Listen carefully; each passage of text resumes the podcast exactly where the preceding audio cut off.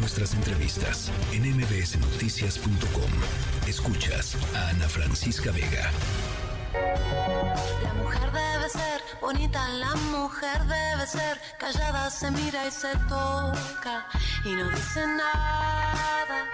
De repente sentí algo, llegó por mi espalda, me sacudió voces fuertes, tan enojadas.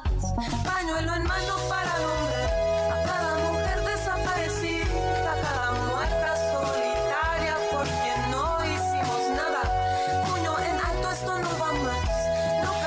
70 años del voto de la mujer en México. Hoy se cumplen 70 años eh, de que obtuvimos este derecho fundamental de votar y de ser votadas. Esto lo preparó Álvaro Morales. La mujer debe afirmar su acción. La mujer debe optar. La mujer resorte moral de un hogar debe ocupar su sitio en el complejo engranaje social de un pueblo. El próximo año, a falta de una gran sorpresa en el camino, una mujer será elegida presidenta de México por primera vez en la historia. Este hecho histórico llegará 70 años después de que el presidente Adolfo Ruiz Cortines, presionado por las mujeres mexicanas, promulgó el derecho de la mujer a votar y a ser votada para puestos de elección popular. Soy Irene Mandujano. Yo voté por primera vez en 1955. Este logro no fue producto de la casualidad, sino de una de las tantas luchas que se dieron durante este periodo para que las mujeres pudieran obtener sus derechos. Hoy, 17 de octubre, conmemoramos el aniversario del derecho al sufragio femenino. Aunque obtuvieron el voto en 1953, la lucha por el sufragio empezó casi 100 años antes, con mujeres como Laureana Wright, que desde mediados de los 1800 alzó la voz para exigir sus derechos. Como lo señala la doctora Gabriela Cano, historiadora y profesora del Colmex, la lucha por el voto se remonta a tiempos de la Revolución Mexicana.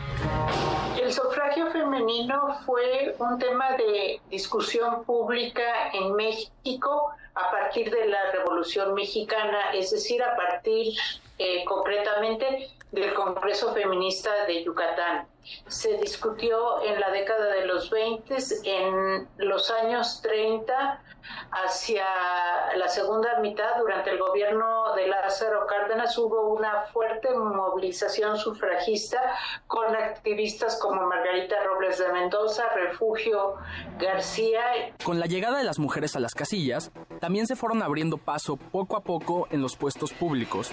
Elvia Carrillo, una mujer yucateca que fue instrumental en el movimiento sufragista, también fue la primera mujer en ocupar un puesto público, un logro que le ganó amenazas de muerte que le hicieron abandonar Yucatán.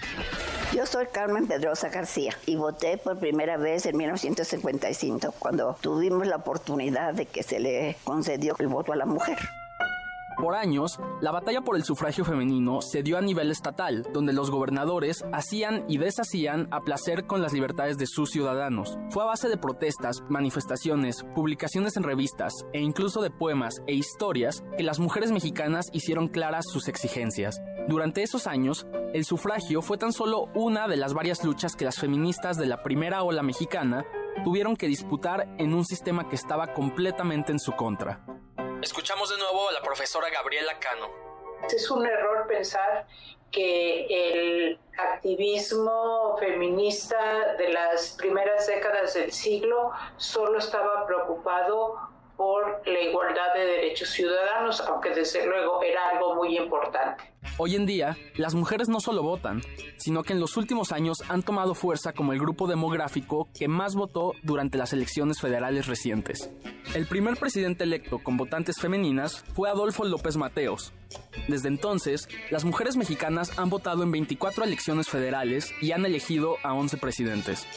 El próximo año, las mujeres mexicanas tendrán la oportunidad de elegir a la primera presidenta en la historia de México, la culminación de una lucha de casi 200 años por obtener su derecho al voto, que, como todos los derechos, se tuvo que conseguir a partir de la rebeldía y la desobediencia. Hermanas mías, hoy con este voto, la vieja